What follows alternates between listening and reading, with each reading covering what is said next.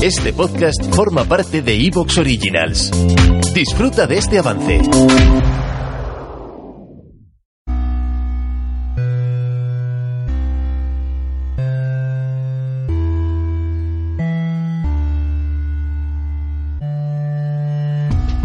Carne de Vida, podcast de tu vida virtual.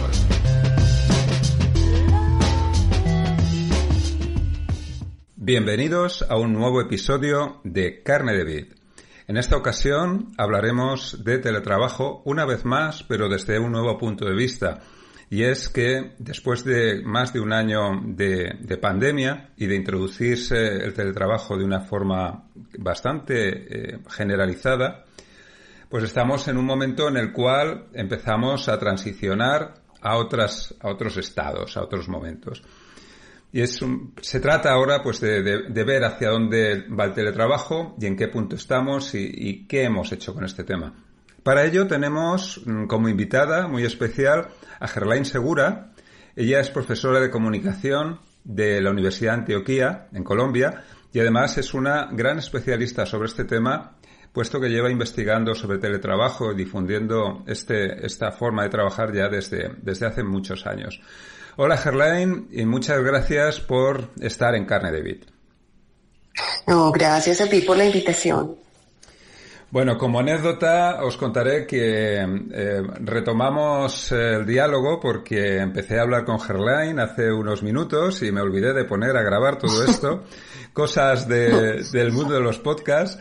Y bueno, ahora pues mm, volveremos a hablar de lo que habíamos hablado, pero de una forma como más, más profunda porque ya tenemos una primera reflexión hecha.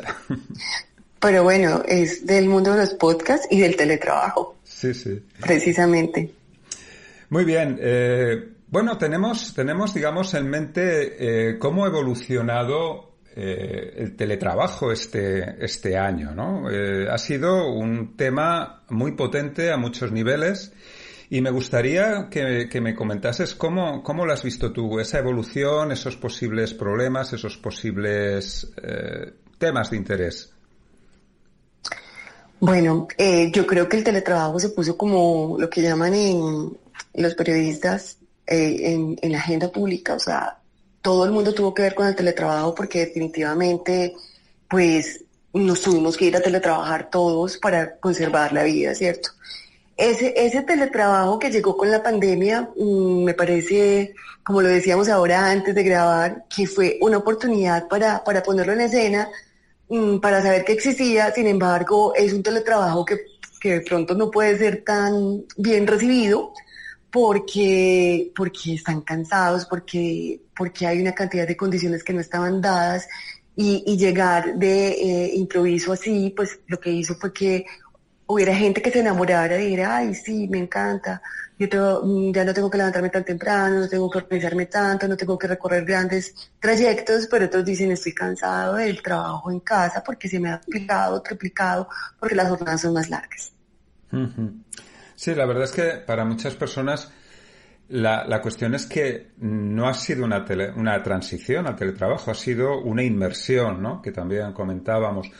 Y esa inmersión, pues, ha supuesto cambios de espacios, a veces adecuados y en muchas ocasiones no, porque hay que tener en cuenta que la mayoría, ah, yo no sé en Colombia cómo, cómo es, pero aquí en España la mayoría de la gente vive en apartamentos y el espacio no, no abunda.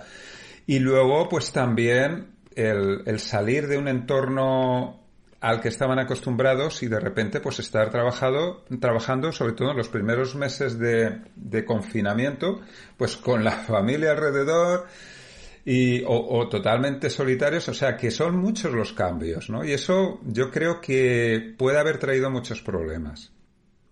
Claro, es que es como un teletrabajo todo en uno. De hecho, yo he sido teletrabajadora durante muchos años y cuando llegó la pandemia yo tenía esposo teletrabajando, hijos estudiando y solamente había un portátil y un computador. Entonces terminábamos eh, diciendo, bueno, ¿usted qué, qué tiene que hacer? No, yo solamente tengo que escuchar. Ah, bueno, entonces conéctese desde el celular. No, yo sí tengo que hacer una tarea, entonces quédese con el computador.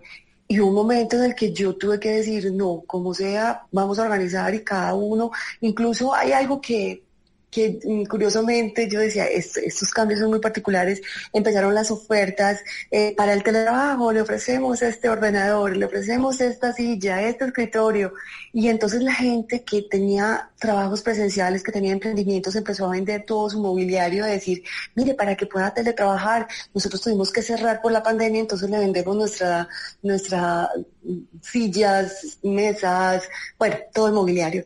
Entonces, no es fácil, eh, eh, implicó unos cambios eh, no solamente como personas, sino también como tú lo mencionas, en, en, los espacios. A mí me decía alguien, es que yo estoy trabajando en el balcón, porque es que todos los demás están trabajando en la casa, entonces yo no me aguanto las voces y tengo que irme al balcón. Igual me pasó a mí. Yo creo que es como una tempestad que luego va llegando la calma y todo va tomando su forma. Lo que pasa es que uno no esperaba que el teletrabajo llegara así. Yo, yo te digo jocosamente, yo a veces cuando estaba charlas y eso, yo decía, bueno, esto va tan lento que yo por lo menos pido que el epitafio diga, luchó por el teletrabajo, porque yo creo que no lo voy a ver. Bueno, yo creo que sí que lo estamos viendo, ¿no? Lo que pasa es que mm, siempre se ha planteado, sobre todo desde las investigaciones de cómo integrar mejor el teletrabajo, pues para que sea una forma de sumar, no de restar. Y claro, eh, en estos meses pues hemos visto una, una introducción masiva del teletrabajo, pero los resultados han sido también aleatorios respecto a, las condiciones en que se ha desarrollado. Yo he conocido personas que han estado felices porque de repente, como tú dices, pues a lo mejor tenían un tiempo más flexible y luego otras, pues que estaban deseando terminar, pues o porque nunca habían deseado el teletrabajo y les gustaba su entorno laboral y verse con sus compañeros y tener, pues digamos, otra, otra dinámica social e, etcétera. Ha habido gente que le ha venido muy bien porque a lo mejor tenía necesidades importantes de conciliación pues ya sea cuidar mayores, cuidar pequeños y eso pues ha resuelto esos problemas de forma muy, muy importante. Pero claro, la, la diversidad de situaciones también nos da una diversidad de conflictos y soluciones, ¿no? Pero de forma un tanto, eh, yo creo que caótica. Y eso, claro, a mí lo que me da la sensación es que luego, de cara a las empresas y las organizaciones, el tomar decisiones respecto a cuál ha sido el resultado de la experiencia es más difícil. Sí, de hecho, eh, últimamente no sé, te has dado cuenta que hay titulares de empresas que dicen que ya es bueno volver al trabajo. Vi un titular que me llamó muchísimo la atención. ¿Te está gustando lo que escuchas? Este podcast forma parte de Evox Originals y puedes escucharlo completo y gratis desde la aplicación de Evox. Instálala desde tu store y suscríbete a él para no perderte ningún episodio.